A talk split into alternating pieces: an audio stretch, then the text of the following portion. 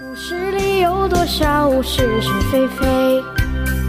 故事里有多少非？《侍卫官杂记》，作者宋乔，由事了播讲。故事里的事，说不是就不是，是也不是。今天报上。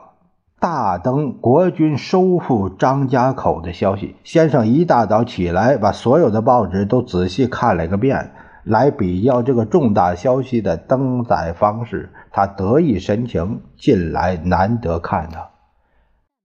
达令，他们共产党方面一定要提出抗议，因为这违反了停战协定。呵呵，哎，有什么关系？抗议由他们抗议，反正张家口已经在我们手里了。他们一定会经由美国朋友方面来找我们交涉。居人调停的地位，美国人不能不说几句。说也就是说说而已，不会怎样。十一点左右，马歇尔特使和司徒雷登大使果然匆匆地赶来。不过，看他们面部的表情，似乎并不紧张。先生和夫人把他们招待到客厅里坐下来后，随即向我们使了个脸色，我们立刻就退了出来。他们谈了一个多钟头。马歇尔和司徒雷登告辞出来的时候，两个人的脸上。都露出了笑容。先生一直陪着他们走到大门口，看他们上了车以后才进来。大令，我知道他们两人心里和我们一样高兴，可是因为共产党向他们提出抗议，他们就不得不来一趟。是啊，夫人拉着先生的手。在我们与共产党之间，美国的选择当然是我们。在这种军事情形下，我们一定要压迫共产党就范，不论在哪一方面，我们不应该有所让步。先生说的非常慷慨激昂。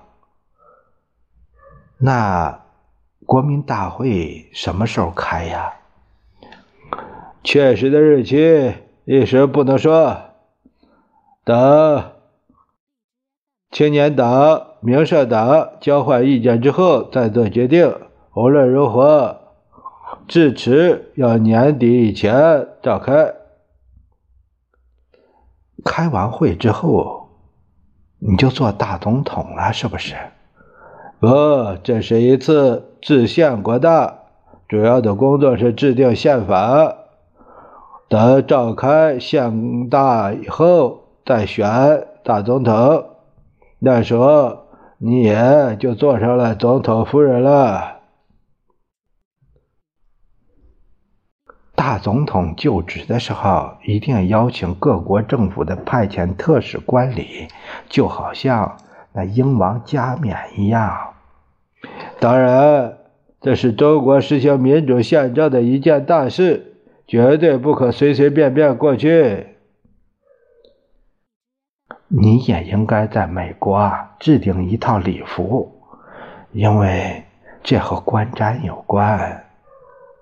先生没有作声，可是连连点了几下头。说是就是，不是也是，故事里。